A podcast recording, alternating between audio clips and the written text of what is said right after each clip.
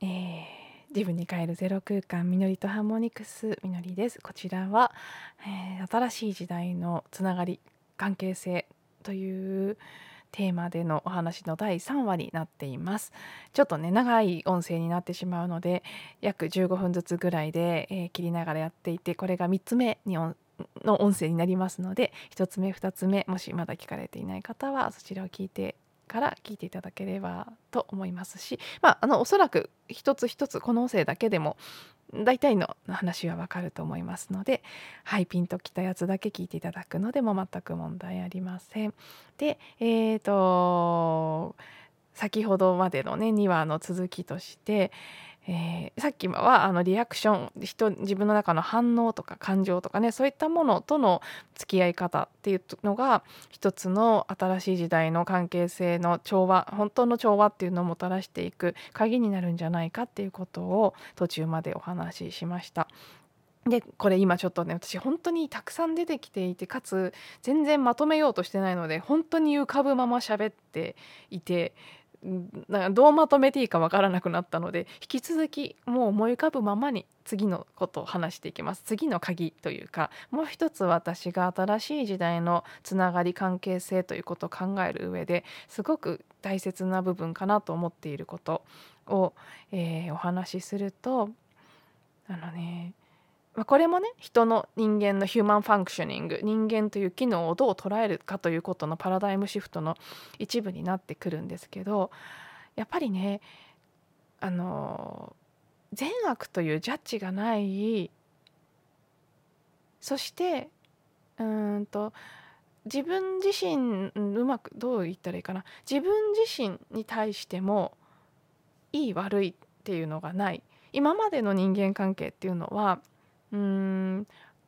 これ感覚で伝わりますかね？あの私たちのこれまでの人間関係っていうのはねどこか人間というものをいい部分と悪い部分の両方がある存在だっていうふうに見てきてると思うんです。でよりいい人になろうとしてより悪い自分を隠そうとするっていうのがベースにあった、まあ、まだあると思うんですけどあると思うんですね。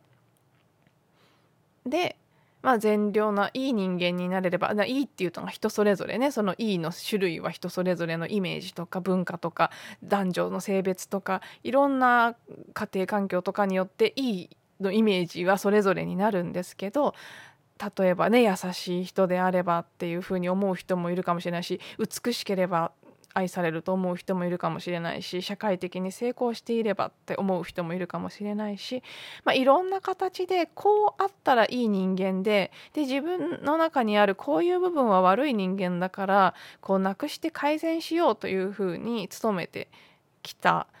ある意味この人間の中の私たちという一人の存在の中すらをも分断してきた社会価値観。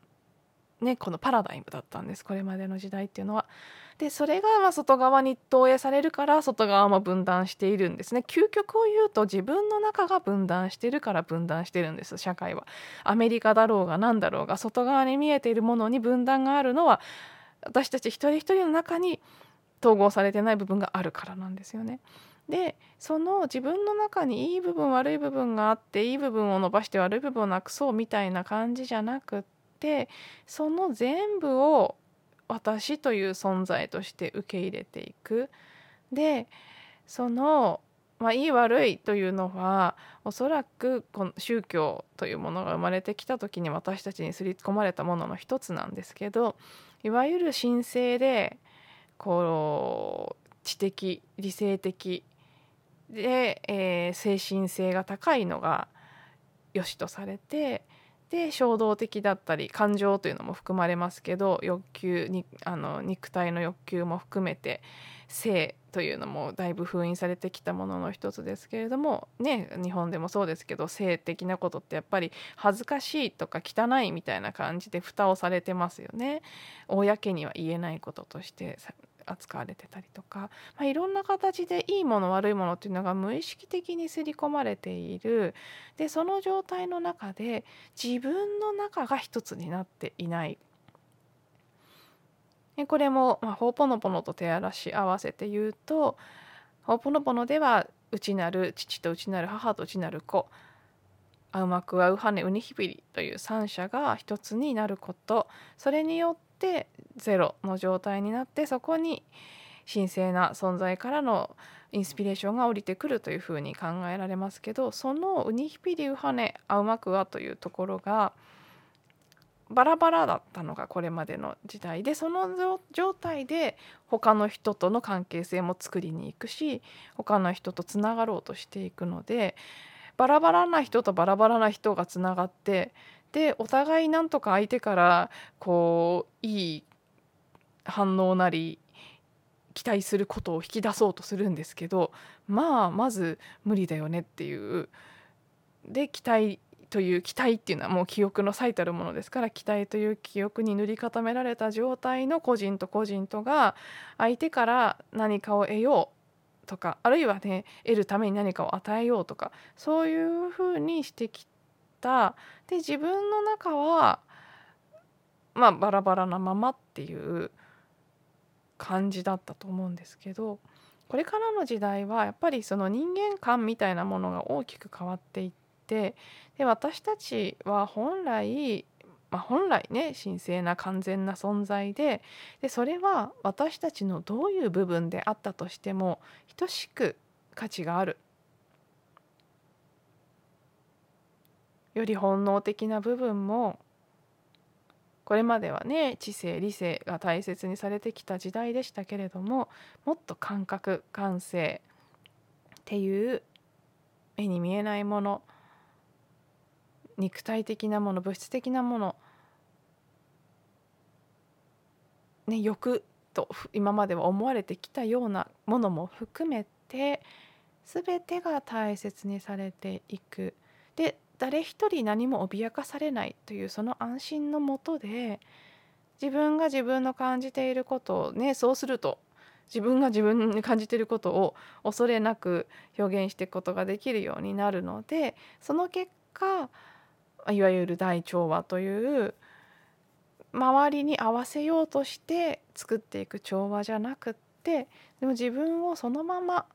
そのままありのままそれはいい部分だけを出すんじゃなくて自分の全部をありのまま出した時に起きる調和ということがこれからはね起きていく。今まではいい部分だけを出して調和しようとして悪い部分が出ちゃったら大変大変大変大変って言って火消ししていたような感じだと思うんですけどでそれでそのまあ上辺の調和はできますよね。みんなが必死でこう自分の本心とか欲とかの部分を隠していればなんとなくうまくいったように見えるけれどもまあそのいわゆるウニヒピリインナーチャイルドは実は痛く傷ついていてねこう自然に湧き上がってくる感覚とかに対してそれはダメって言われてまあよくありますよね子供との関わり方でもね子供がこう自然に湧き上がるエネルギーのままにはしゃいだりしたら静かにしなさいとか怒られるってまあ私も子供の頃相当そういうことがあった気がしますけどなんかそういうのって自分の中でも起きてるんですよね。でなんとか蓋をして何事もなかったかのように日常を振る舞おうとするっていうことをたくさんしてきた結果ものすごく傷ついている内なる自己特に内なるねあの子供ですねインナーチャイルドがいる。でそれをそれを誰かに癒してもらうっていうんじゃなくて自分の中で癒してもう一度一つになっていくそしてちゃんと自分とつながって自分のケアができるそして自分の全てを根本的に愛することができて何の不安にも脅かされていないという状態にある人同士がつながっていく関係性っていうのがやっぱり新しい時代のつながり関係性の在り方だと思うんですね。そういう意味でパートナーシップっていうのも大きく変わってくると思うんですけど今まではいかに何て言うんでしょうね相手に幸せにしてもらうかそして相手を幸せにしてあげるかという視点で見ていて一人でいると寂しくて不完全で傷ついている自分が他者から愛されればその痛みや悲しみや孤独が消えるんじゃないかという期待が誰しもの中にあってでそのベースで自分が自分を心底を安心させてあげることができない状態で相手から安心を得ようとするがためにちょっとした感情の行きあのいろんな行き違いとかいさかいによってこうさらに傷ついてで不安定な状態で関わりに行くのでトラブルねこう争いになってしまったりしてお互いさらに傷つけ合うっていうことがたくさんのカップルの間で起きてきたと。思うんですね。男女だけじゃなく人間関係全体がそうだと思いますけど特に男女とか親子とか身近な近い人間関係はね出やすいですから。でもこれからは自分が自分をケアできてで自分が自分の全てを許せて愛せてその結果安心や安定がある。そこから関わって一緒に人生を歩んだりクリエーションしたりしていくっていう意味でも大きく人間関係の質というのは変わっていくと思いますしそれをする上で先ほどあの2話の時にねお話しした自分のリアクションということに対してより注意深くなると同時にその扱い方を知っておくということですね。これはもうほんと知ったら絶対誰でもできますから。今までクライアントさんに散々お伝えしてきて皆さんできるようになりましたから、まあ、もちろんできない時もありますよ私も今でもでも、まあ、できるかできないかで言ったらできるんですすぐにできない場面があったとしても大きく言ったら絶対できることなんです知りさえすれば。なので、まあ、それを知るということもそうですしこの内なるセルフ今お話ししている自分の中の、まあ、父と母と子が一つになるということに関してはまあ、私であればこのホーポノポノというツールセルフアイデンティティするホーポノポノのクリーニングということを通じて得られると思いますし、まあ、それがねあの別にそれそれを使うかどうかお好み次第なので要はインナーチャイルドのケアというのを丁寧にしてあげることができて自分が自分を安心させられる自分が自分をあるがまま無条件に愛することができるという状態を作ってその内なる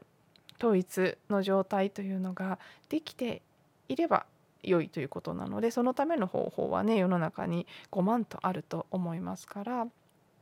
それをしていって自分の中のどの部分も切り離すことなく慈愛を持って手と手手と手を取り合っているその状態こそが